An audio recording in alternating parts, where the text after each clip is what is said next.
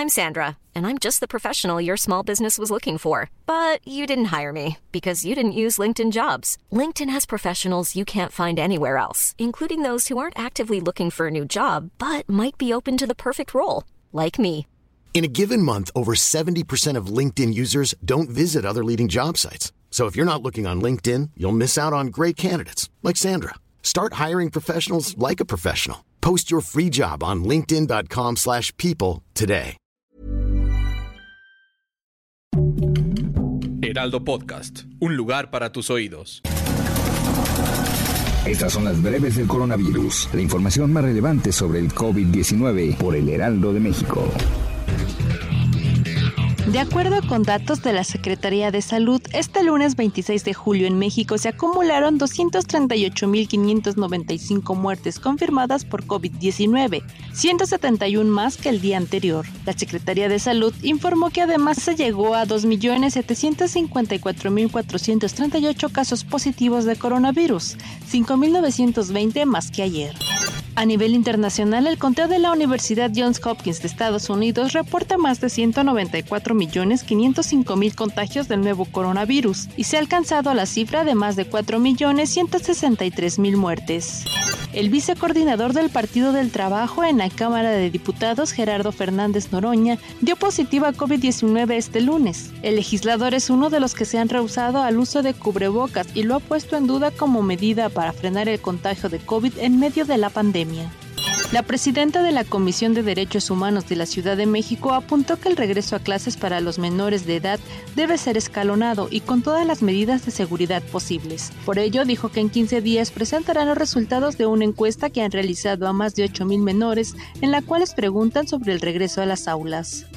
La presidenta de la Comisión de Derechos Humanos de la Ciudad de México apuntó que el regreso a clases para los menores de edad debe ser escalonado y con todas las medidas de seguridad posibles. Por ello dijo que en 15 días presentarán los resultados de una encuesta que han realizado a más de 8.000 menores en la cual les preguntan sobre el regreso a las aulas.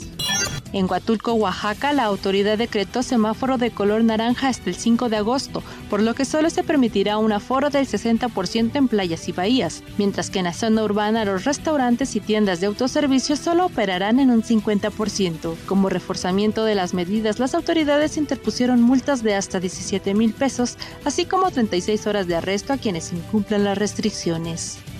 La tercera hora de la pandemia por COVID-19 cuadruplicó los contagios del virus en Michoacán, pasando de registrar 1.096 nuevos enfermos durante todo el pasado mes de junio a 4.488 durante los primeros 25 días del presente mes de julio, es decir, hubo un incremento de 400%.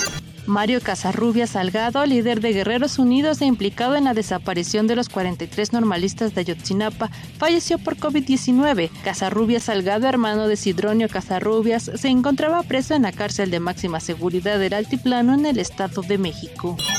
La ciudad de Nueva York, además del estado de California, exigirán que todos sus empleados gubernamentales, incluyendo maestros y policías, estén vacunados contra el COVID-19 antes de mediados de septiembre, o de lo contrario tendrán que someterse a pruebas semanales. A partir del 6 de agosto, Italia obligará a su población a tener un Green Pass, que fungirá como un certificado para tener acceso a eventos masivos, así como a sitios públicos. Un estudio realizado en Corea del Sur reveló que combinar una dosis de AstraZeneca con una de Pfizer podría elevar hasta seis veces la cantidad de los anticuerpos para protegerse del COVID-19. La vacuna rusa Sputnik contra el COVID-19 es eficaz para neutralizar la variante alfa, detectada originalmente en Reino Unido, pero no lo es tanto frente a la beta de Sudáfrica, según un estudio de la Escuela de Medicina del Hospital Monte Sinaí. Los anticuerpos generados por la vacuna de Sinovac contra el COVID-19 caen por debajo de un umbral clave alrededor de seis meses después de la segunda dosis de la mayoría de los casos. Los anticuerpos generados por la vacuna de Sinovac contra el COVID-19 caen por debajo de un umbral clave alrededor de seis meses después de la segunda dosis en la mayoría de los casos, aunque un refuerzo podría tener un efecto reparador de acuerdo con un estudio de laboratorio. Para más información sobre el coronavirus, visita nuestra página web www.heraldodemexico.com.mx y consulta el micrositio con la cobertura especial.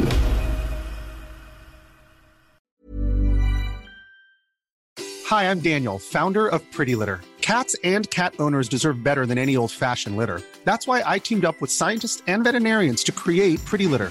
Its innovative crystal formula has superior odor control and weighs up to 80% less than clay litter. Pretty Litter even monitors health by changing colors to help detect early signs of potential illness. It's the world's smartest kitty litter.